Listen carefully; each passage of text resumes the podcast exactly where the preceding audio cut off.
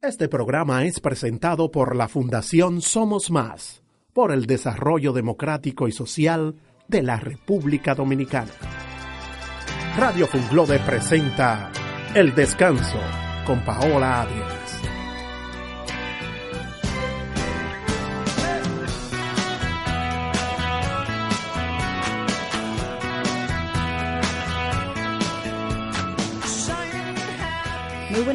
Sean todos bienvenidos a El Descanso, tu programa radial enfocado en tu crecimiento y desarrollo personal.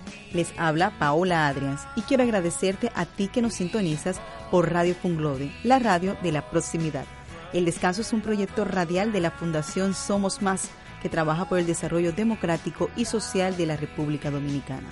Síguenos en nuestras redes sociales en Facebook e Instagram como El Descanso Radio y descarga cada semana el programa anterior de nuestro canal de podcast El Descanso Radio por la aplicación iVoox. Hoy tendremos como tema central la sexualidad en la adolescencia. También tendremos el diario del viajero, recomendaditos y como siempre el libro recomendado de la semana. Sean todos bienvenidos a El Descanso.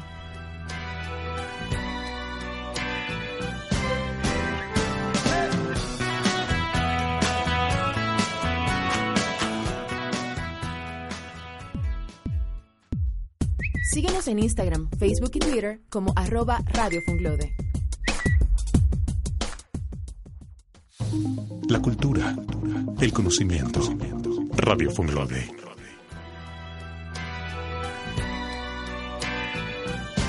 Estás escuchando El Descanso por Radio Funglode.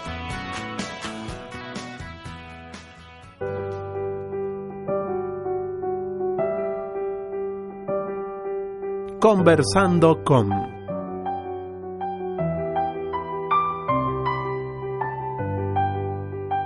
Hace algunas semanas en la República Dominicana ha estado en la palestra pública el tema de la sexualidad durante la adolescencia, lo que esto implica y repercute en la vida de nuestros jóvenes. La mayoría de los padres no tienen el conocimiento de cómo hablar de sexo con sus hijos adolescentes de una manera constructiva y que fortalezca la relación padre-hijo. En la tarde de hoy hablaremos sobre la sexualidad en la adolescencia. Y para desarrollar este tema tan importante, nos acompaña en cabina la psicóloga clínica Vanessa Espaillat. Vanessa es especialista en terapia familiar, dinámicas de grupo y directora de Continuo. Vanessa, bienvenida a este descanso radial. Muchas gracias, gracias por la invitación. Nosotros felices de tenerte aquí para tratar un tema de que durante estas semanas, como le estaba comentando a ustedes al principio de este segmento, hemos tenido en la palestra pública pues el tema de, la sexualidad de nuestras adolescentes. Así es y todo lo que ha conllevado y los resultados pues no tan positivos obviamente Que, que como han terminado estas historias con estas Así niñas. Es, muy triste. Claro que sí. Quiero que hablemos sobre el desarrollo de la sexualidad en la adolescencia. Háblanos un poco sobre eso. Antes de empezar ahí, quería decirte que la educación sexual empieza en la primera infancia.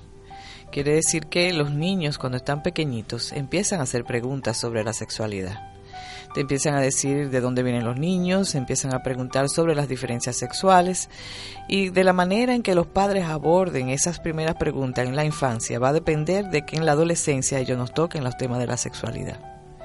Si en la primera infancia, cuando empiezan esas preguntas indirectas de por qué los varones y las niñas somos diferentes, de dónde vienen los bebés, si los padres no se alarman, y pueden manejar esos temas con naturalidad. Entonces los niños entienden que la sexualidad es algo normal, natural y que se le da como una eh, esperanza de futuro. Es decir, ahora mismo, ¿verdad? Papá y mamá se quisieron, tuvieron el bebé, el bebé vino a la barriguita de la mamá porque de alguna manera hay una unión, un abrazo especial que se dan los padres cuando se aman mucho. Se unen dos semillitas, una de mamá y papá, y entonces tú en la barriga de mamá creces y naces. Y naces de alguna forma por la vulva. O sea, se le habla normal, natural a los niños porque eso es ayudarlos a ellos a ver que la sexualidad es parte de la vida y es algo normal y hermoso. Igual también los niños generalmente entre los 5 años, 6 años, algunos se masturban porque van descubriendo su cuerpo, así como descubrieron todo su cuerpo, pues la sexualidad también, los órganos genitales, ellos se tocan, de repente sienten algún tipo de placer.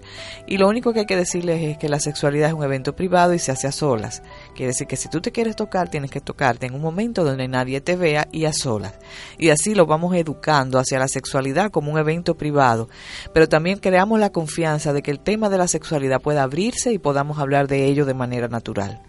Si eso se entabla en la infancia, en la adolescencia se nos hace más fácil hablar con nuestros hijos, porque a ellos hay que empezar a hablarle de los cambios que ellos van a vivir, porque el cuerpo cambia y se sexualiza y de repente pues empiezan todos, vamos a decir, el cuerpo de la mujer empieza a redondearse, empiezan a crecer los senos, empieza a venir la menstruación en los hombres empiezan los sueños húmedos, empieza a cambiar la voz, el pene empieza a crecer.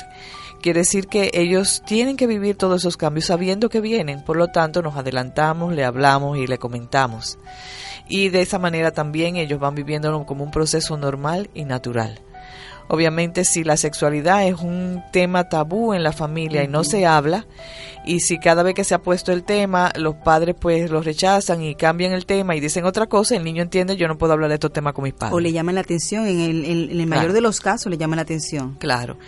Entonces, por ejemplo, con la masturbación de un niño pequeño, si tú le pegas y le dices que eso no se hace, ya el niño hace así, ¡pac! y dicen, este es un tema que no se puede trabajar, no se puede tratar con mis padres.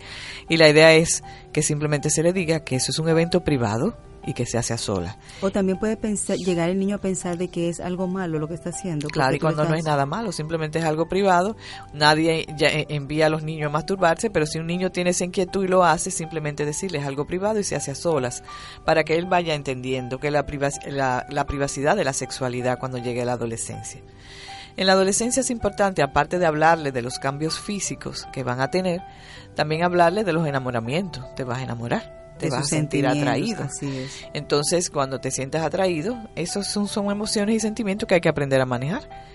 Porque de alguna forma tú todavía no tienes una edad para tener un encuentro sexual con, eh, vamos a decir, con una persona del sexo opuesto porque todavía tú estás creciendo, todavía tu cuerpo se va desarrollando, tú necesitas un tiempo para que tu cuerpo físico pues alcance su máxima plenitud, pero igualmente tú necesitas crecer emocionalmente, necesitas crecer en responsabilidad y tener la posibilidad de tener una sexualidad responsable, que eso se hará ya cuando tú tengas más tiempo. Siempre es bueno decirle a los jóvenes que es mejor esperar por el hecho de que eh, tus sueños se pueden interrumpir si tú a los 12, 13 años, 14 años estás embarazada eh, y eres pobre, ¿cuál posibilidad tú tienes de salir del círculo de la pobreza? Se te hace mucho más difícil. Totalmente. Si tú te perteneces a una clase media, clase alta, obviamente hay aspectos de tu vida que, se van a ver afectadas. Que se van a ver afectadas y tú no vas a tener y no vas a poder vivir ese ciclo de vida que te tocaba de formación, formación de tu proyecto de vida, de tu conocerte a ti mismo, de manejar tus procesos emocionales.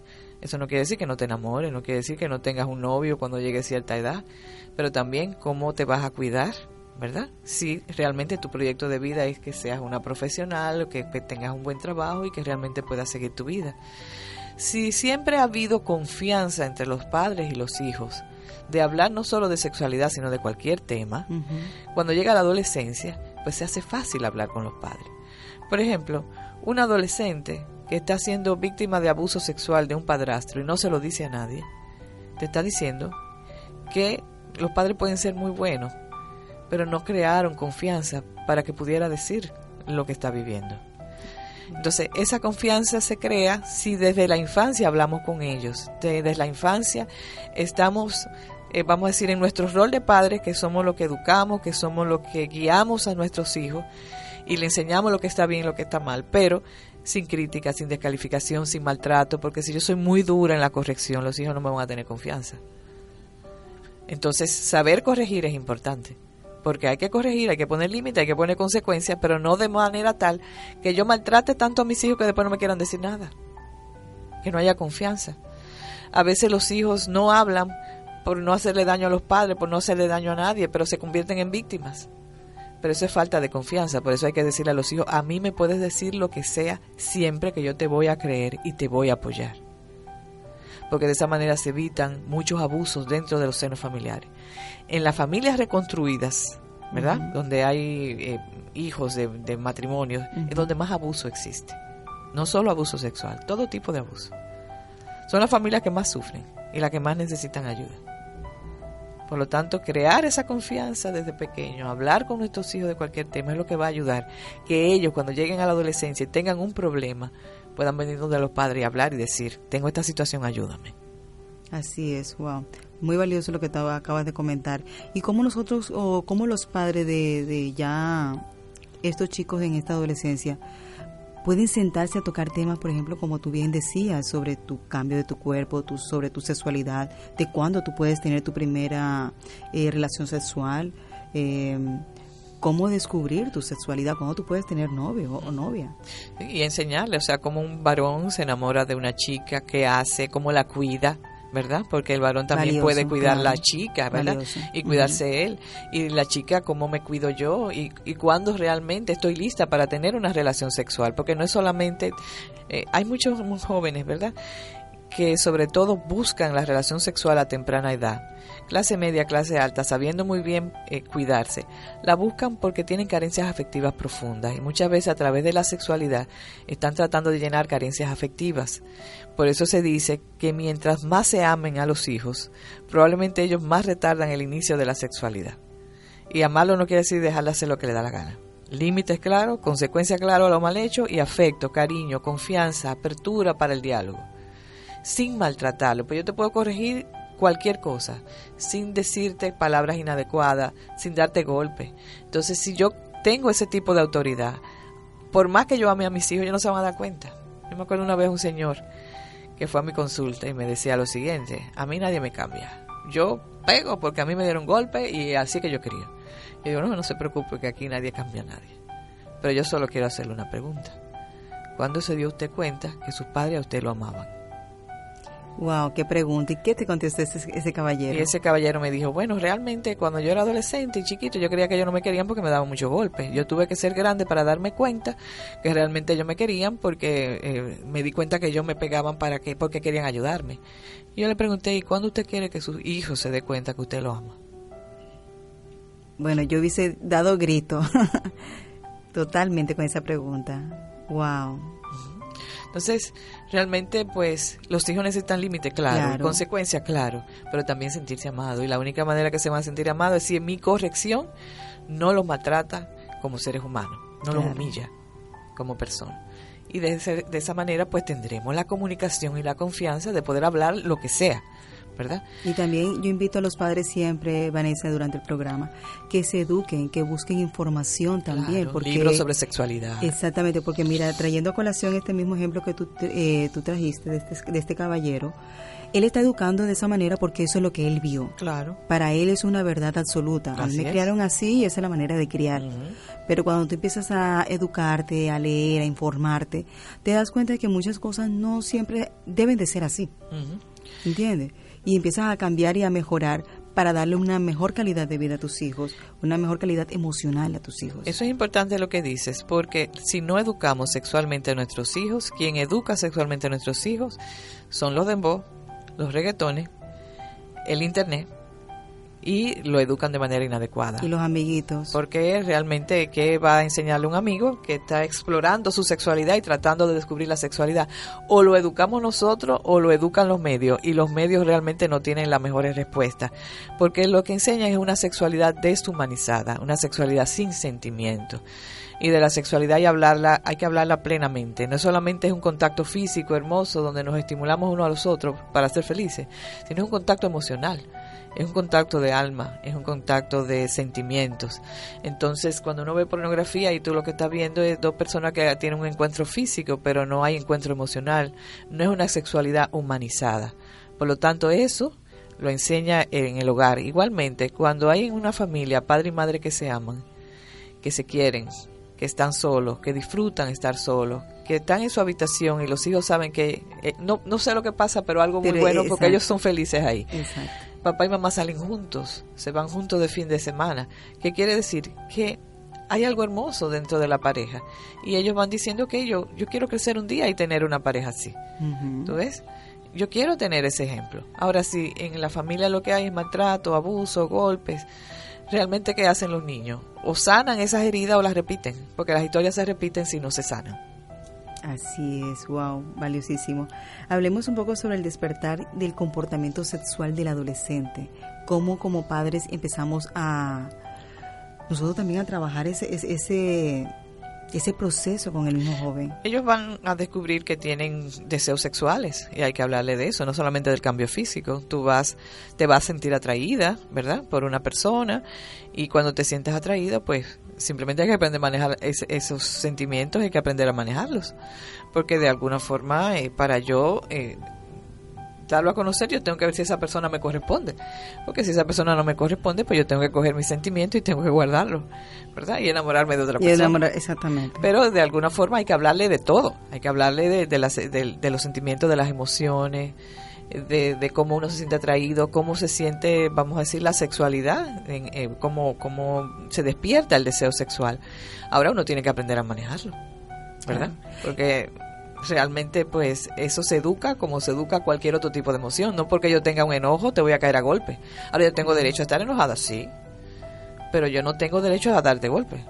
Yo tengo derecho a tener deseo sexual y que alguien me, yo me sienta atraída por una persona que me guste, perfecto. Pero eso no quiere decir que yo voy a estar con todo el que me atraiga.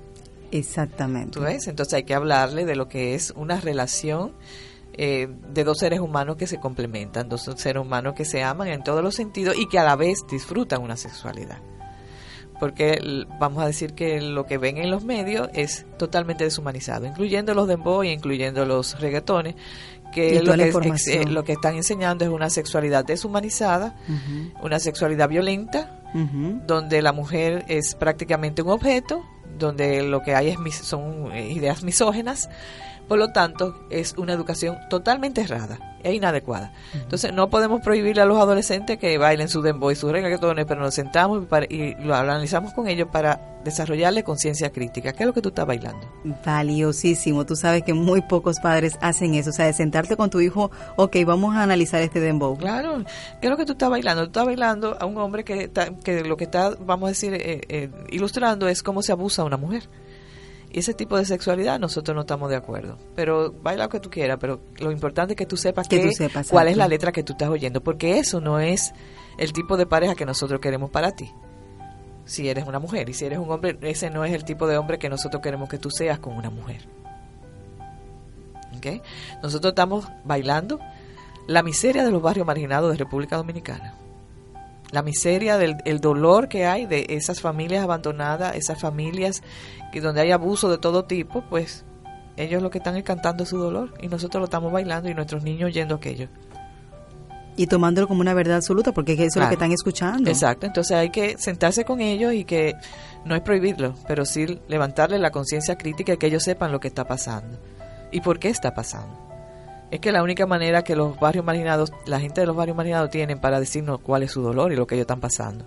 Que es más importante el alcohol que la medicina y que comprar eh, gasolina, entonces lo que te está diciendo es que realmente ellos necesitan anestesiarse, pues están deprimidos. Claro. Otra cosa importante para decirte, el embarazo en la adolescencia en las clases bajas de nuestro país y la sexualidad en las clases bajas de nuestro país tiene una connotación diferente en la clase media y la clase alta que lo que estamos hablando ahora. ¿Por qué? Porque en las investigaciones que yo, eh, que en la, con las que he trabajado en barrio marginado, ellos ven como natural y normal que una niña de 13 años ya tenga relaciones sexuales y se embarace. ¿Por qué? Porque mi mamá se embarazó a los 13 años y mi abuela también. Entonces tenemos un problema no solamente de falta de educación, porque la educación no es solamente ir a las escuelas a decirle, ¿verdad? Cómo se embaraza uno y cómo uno se protege y, usar métodos anticonceptivos, no solamente eso. Es que si no hay afecto en el hogar, la sexualidad puede servir como una manera de yo llenar carencias afectivas. Mientras más afecto hay en la familia, mientras mejor se lleva una familia, los hijos más se dedican a su proyecto de vida, a crecer como ser humano y esperan el inicio de una vida sexual activa. Pero muchas veces las niñas que se inician en una vida sexual activa en los barrios pobres de nuestro país, los padres lo ven a veces como, como una posibilidad de que ya es una menos en el hogar, eh, la van a mudar, ¿tú ves? Entonces ya tenemos una, una persona menos que mantener. Eh, si sale embarazada a 13, 14 años, eh, en una tesis que yo asesoré, decían, no, pero que es que es natural, decían las mamás, que no lo veían como algo inadecuado que sus hijas estuvieran embarazadas a esa edad. El trabajo que hay que hacer a nivel de no educación. Tanto, no tanto teniendo relaciones, sino embarazada a esa o sea, edad. Lo ven como algo natural y normal. O sea, el trabajo que hay que hacer en este país es muy grande. De concientización, claro Claro, que sí. porque es que tenemos una gran can- eh, población en el país excluida de todo con su propia cosmovisión, con su propio paradigma, con, su con su propia forma de ver la realidad. Entonces no podemos tratar de entender esa realidad con nuestra mentalidad de clase media o de clase alta. No podemos, porque es otro mundo. Nosotros hemos tenido acceso a la educación, acceso a educación de calidad, que no es la misma que hay en, la, en, en las escuelas de barrio marginal. Hemos tenido acceso a la cultura de, eh, occidental y ellos están excluidos de muchas cosas. Y por lo tanto ellos lo que están es en un mundo de supervivencia. Si esta chica se embaraza y ya yo tengo una hija menos que cuidar, y ya, ya yo cumplí. Claro, ¿no? y eso te da pie a que los mismos padres obviamente empiecen a incitar que esta niña pues tome ese camino desde temprana edad. Y lamentablemente muchos hombres que tienen mejor posición económica buscan estas muchachitas jovencitas Para aprovechar. para aprovecharse de su miseria, de su situación y de que los padres ni siquiera lo ven como inadecuado. No pueden porque para ellos es algo que pasa de generación en generación porque son generaciones excluidas en nuestro país. Lamentable, lamentable escuchar eso. Vanessa, una pregunta, estamos hablando sobre el embarazo. ¿Cuál es la edad, de acuerdo a, lo- a los estudios, eh, cuál es la edad adecuada para que una joven o un joven empiece a tener relaciones sexuales?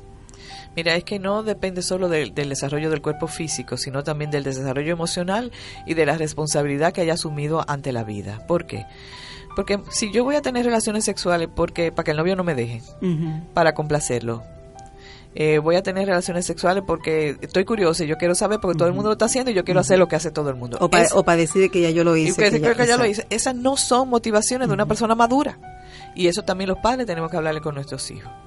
Ahora, si tú quieres y amas a una persona, esa persona te quiere, te ama, ustedes dos son dos personas responsables, ya ustedes saben cuidarse. Pueden ir a un ginecólogo y se pueden cuidar de manera adecuada, de manera responsable, y pueden comprarse sus métodos anticonceptivos. Y pueden de alguna manera hacer las cosas porque yo lo quiero hacer. Entonces probablemente usted tiene más de 18 años, estamos hablando de eso a nivel emocional, a nivel de responsabilidad, porque a nivel del cuerpo físico probablemente, eh, ¿qué te digo? Cuando ya tú has acaba- acabado tu formación, que más o menos cerca de esa edad, ya tú tienes un cuerpo formado que puede realmente eh, tener un embarazo sin muchas complicaciones, pero una niña de 12, 13, 14 años embarazada que todavía Sí, no, es una niña, sí. no se ha desarrollado plenamente, obviamente ahí van a haber dificultades que no solamente... eh, bueno, porque es un embarazo de alto riesgo, obviamente. Totalmente. Pero eh, se necesita para iniciar una vida sexual activa una responsabilidad, un desarrollo emocional, valga claro, la posibilidad de hable- habla- hab- hablar abiertamente con, con nuestros padres, ¿verdad? Y un desarrollo físico que me permita a mí no asumir un riesgo. Porque desde que usted empieza una vida sexual activa, usted puede quedar embarazada por más que se cuide. O sea Digo, que- y eso es en el menor de los casos. Vamos a verlo desde este punto de vista. Estamos hablando sobre el embarazo, pero si empezamos a hablar sobre las enfermedades de transmisión sexual, También, y, o sea, está, está en riesgo totalmente. Totalmente. Y si usted no se sabe cuidar, bueno. Entonces, que ojalá que nuestras jóvenes esperen. Ahora, si no pudieran esperar, hable con sus padres, vaya a un ginecólogo y asuma responsabilidades de adulto. Porque también empezar una vida sexual activa sin cuidarse, sin hablar con los padres, es una situación de alto riesgo. Es de alto riesgo. Totalmente. Bueno, y antes de, finalizar, me gustaría escuchar tus recomendaciones para cada uno de los padres que nos están escuchando ahora mismo y que están atravesando este proceso de la adolescencia junto con sus hijos. Sí, es importante que ustedes se acerquen a sus hijos, generen la confianza. Si no la tienen, no empiecen a generar confianza hablando del tema de la sexualidad. Pero usted puede empezar a generar confianza creando espacios de diálogo con sus hijos. Empiece con, con temas que sean agradables para ambos. Salga con ellos, mírelo a los ojos, vea cuáles son sus intereses, que se cree un vínculo afectivo y después usted le puede hablar de cualquier tema. Pero los hijos necesitan esa cercanía afectiva y muchas veces eso previene que se empiece y se inicie una vida sexual activa a destiempo. Así es. Vanessa, estábamos hablando al principio del programa que eres directora de Continuum. Habla un poquito de Continuum. Continuum es un centro que tenemos donde eh, trabajamos 13, 13 terapeutas en diferentes áreas También es un centro de formación eh, para profesionales y pues ya tenemos dos años en el centro. Excelente. ¿Qué servicios ofrecen? ¿De qué manera los pueden también contactar? Ok, el teléfono es 809-732-6979. Bueno, nosotros ahí tenemos terapeutas familiares, eh, terapeutas especializados en adicciones y hacemos grupo de apoyo para adictos y también tenemos especialistas en trastornos alimenticios, terapia familiar, terapia de pareja, terapia infantil, o sea, tenemos eh, tenemos una especialista maravillosa que trabaja con familias que tienen hijos discapacitados. ¡Wow! ¡Qué bonito! Los ayuda inmensamente y hace un hermoso trabajo. O sea que seamos eh, psicólogos que tenemos, vamos a decir, diferentes especialidades y estamos juntos ahí. Me parece maravilloso, hermoso proyecto. De, de, verdad, o sea, felicidades porque me gustó mucho la idea de, de, apoyar a estos padres que están atravesando de por sí una situación difícil, teniendo un hijo con discapacidad. Y pues emocionalmente eh, deben de prepararse para poder apoyar también a sus hijos emocionalmente. Me parece maravilloso. Vanessa, muchísimas gracias por habernos acompañado aquí al descanso y poder desarrollar contigo este tema tan maravilloso que es la adolescencia y la sexualidad, la sexualidad en la adolescencia. Bueno, gracias a ti de nuevo. Bien, nos vamos a una breve pausa y ya regresamos aquí al descanso.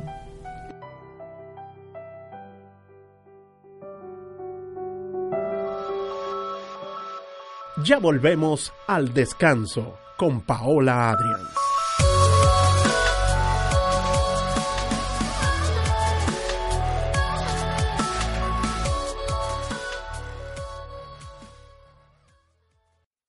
Esto es contenido. Esto es Radio Funglode. Escucha todos los martes a las 3 de la tarde Perspectiva Judicial, un programa orientado a presentar las reflexiones y análisis de temas de interés en el ámbito judicial para elevar la calidad del debate sociojurídico a nivel nacional. Con Harold Modesto, Denise Hartling, Roberto Santana y Héctor Peña. Por Radio Funglode, la radio de la proximidad.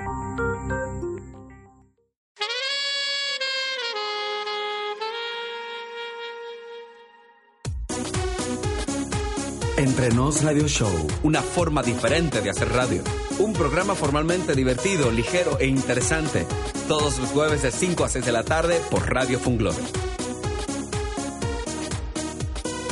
Entre Nos Radio Show. Continuamos con el descanso con Paola Adrians.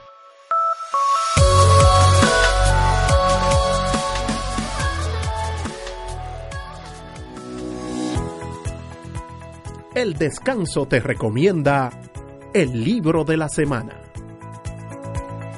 Bueno, en nuestro segmento, el libro recomendado de la semana, hoy tenemos El secreto del bambú, una fábula de Ismael Cala.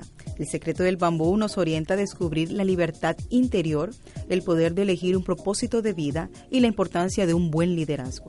El autor dice que el libro El bambú se convierte en símbolo de vida, contemplación, servicio, utilidad, cohesión y liderazgo.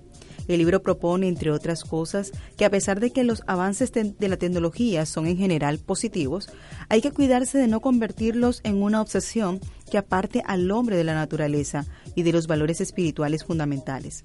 Para escalar al próximo nivel de liderazgo, Kala entiende que debemos estar dispuestos a reforzar siempre nuestras cualidades, no solo como líderes, sino como seres humanos, y desechar todo lo negativo que entorpece el camino. Este libro que me lo leí el año pasado te lo recomiendo ya que me dio otra perspectiva para ver mi proceso de crecimiento personal. Te invito a que recomiendes tu libro de la semana con el hashtag mi libro recomendado. Y este ha sido nuestro libro recomendado de la semana.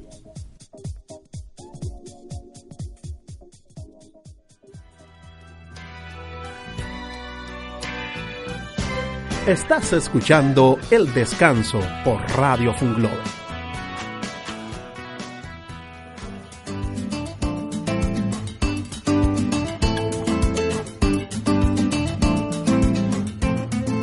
Diario de un viajero. Nuestro país invitado en el segmento Diario de un viajero es Costa Rica. Este país de Centroamérica se ha convertido a lo largo de los años la Suiza del Caribe, como algunos le llaman. Según el Instituto Legatun, el país se destaca como la segunda nación más próspera de América Latina, ocupando el lugar 29 a nivel global. Además, se le considera el estado más feliz, ecológico y verde y sustentable de todo el planeta, según el Happy Planet Index de 2016, publicado por el think tank británico New Economics Foundation, que clasifica de esta manera al país consecutivamente desde hace siete años, cuando también ocupó el primer puesto mundial en las clasificaciones del 2009, el 2012 y 2016. El país ofrece condiciones de sol, playa, selva, montaña, aventura, ecoturismo, turismo rural comunitario y presenta potencial en las áreas de deportes, bienestar y salud, moda y turismo de reuniones. El ecoturismo es extremadamente popular entre los turistas extranjeros que visitan la amplia cantidad de parques nacionales y áreas protegidas que existen por todo el país. Costa Rica fue uno de los pioneros en ecoturismo y es reconocido como uno de los pocos destinos internacionales con verdaderas opciones de turismo ecológico. Los sitios recomendados para ir a Costa Rica son los siguientes. Puedes ir a Manuel Antonio y los Parques Nacionales de Costa Rica. Manuel Antonio es uno de los parques naturales más conocidos de todos los que cubren Costa Rica. Este parque se encuentra en la provincia de Punta Arenas.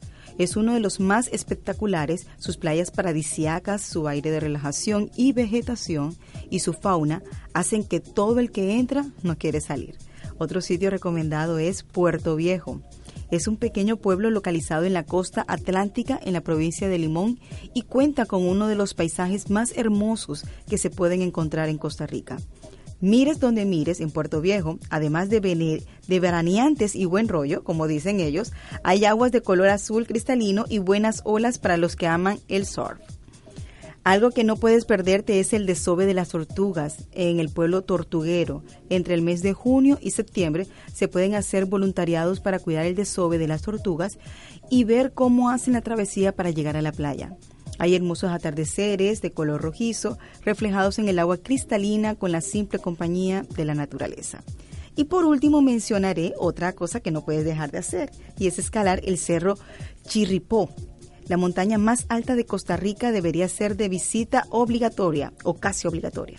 No solamente por conquistar las alturas después de enfrentarte a una caminata exigente, sino porque desde lo alto del Chirripó se disfruta de bellezas y maravillas naturales no visibles en otras partes del país. Se recomienda que disfrutes en su totalidad de los crestones, el Valle de los Conejos, la Sábana de los Leones, el Valle de los Lagos y el Valle de las Morrenas. Al alcanzar la cima, tendrán como puntos extras en un día despejado que podrás ver los dos océanos que, bañan las playas de Costa Rica. Y bien, este ha sido nuestro diario de un viajero. Este segmento ha sido creado para ti que nos escuchas. La próxima historia de viaje puede ser la tuya. Si deseas contarnos sobre tus maravillosas experiencias, escríbenos a eldescanso.radio.yahoo.com y nuestro próximo diario de un viajero será el tuyo.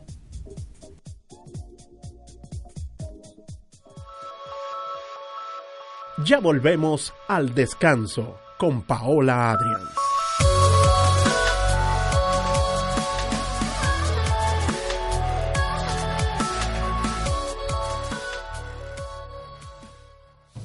La cultura, el conocimiento. Radio Funglode. Todo sobre finanzas.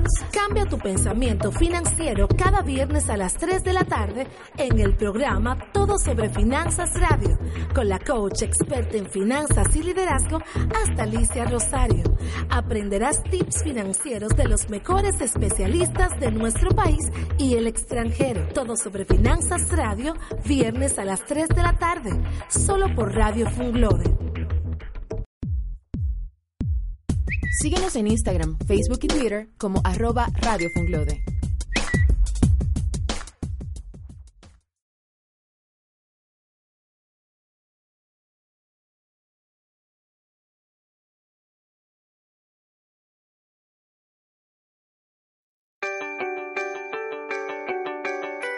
Recomendaditos. Bueno, y en nuestro segmento recomendaditos, mis recomendaditos de esta semana, ya que la mayoría en el país nos quedaremos en casa, son las siguientes películas en Netflix. La primera es Inside. Este documental plantea la búsqueda del alma, la ciencia, la naturaleza y la creatividad desde un foco intuitivo y de cómo éste puede ser capaz de ser una respuesta hacia todas nuestras acciones en nuestro paso por la Tierra.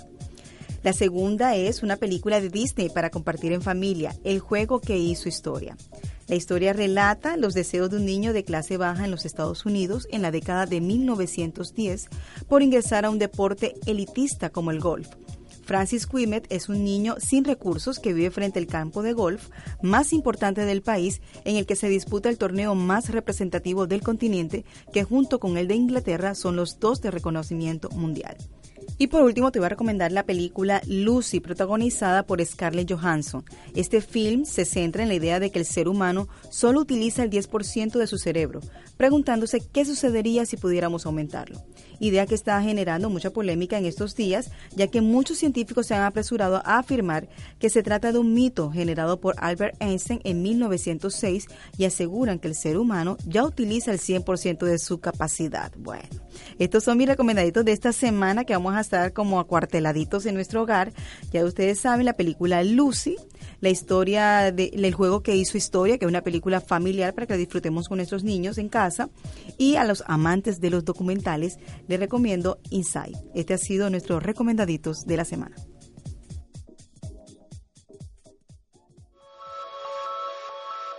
Ya volvemos al descanso con Paola Adrián.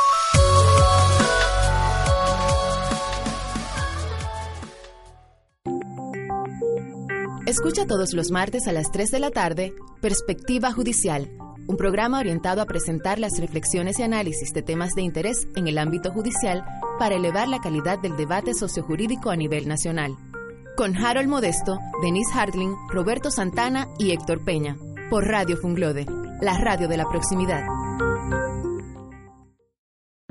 Radio Cultural. Radio Funglode. Continuamos con el descanso con Paola Adrians.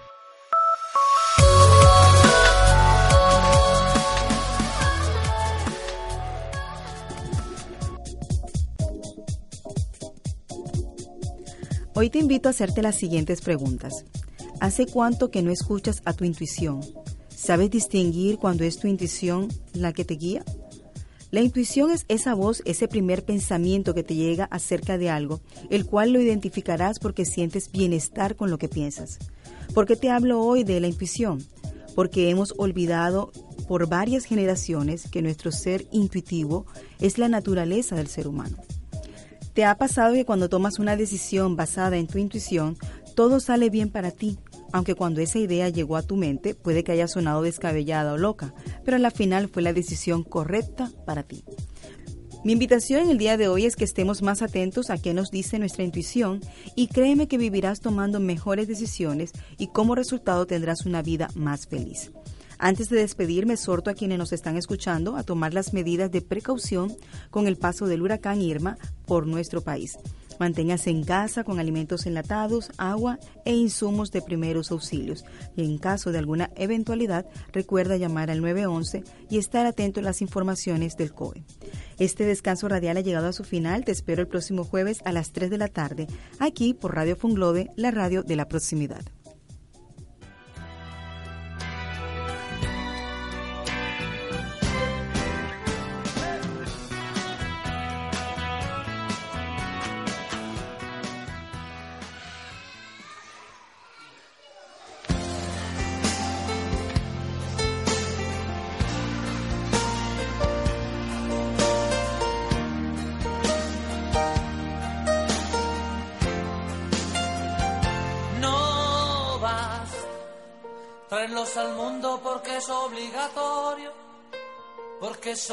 Base del matrimonio, o porque te equivocaste en la cuenta.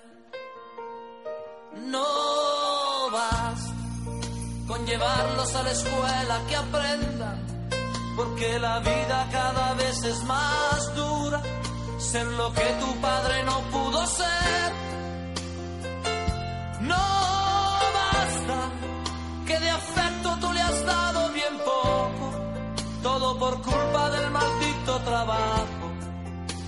tiempo.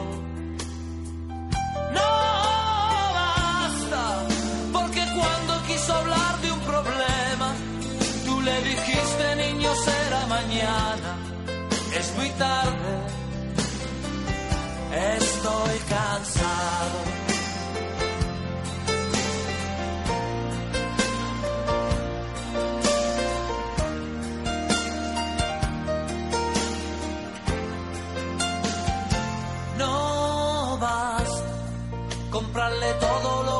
Quiso comprarse, el auto nuevo antes de graduarse, que viviera lo que tú no has vivido. No basta con creerse un padre excelente, porque eso te dice la gente. A tus hijos nunca le falta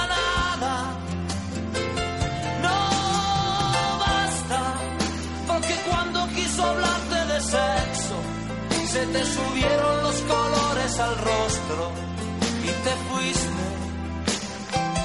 No basta, porque de haber tenido un problema, lo habría resuelto comprando en la esquina lo que había, lo que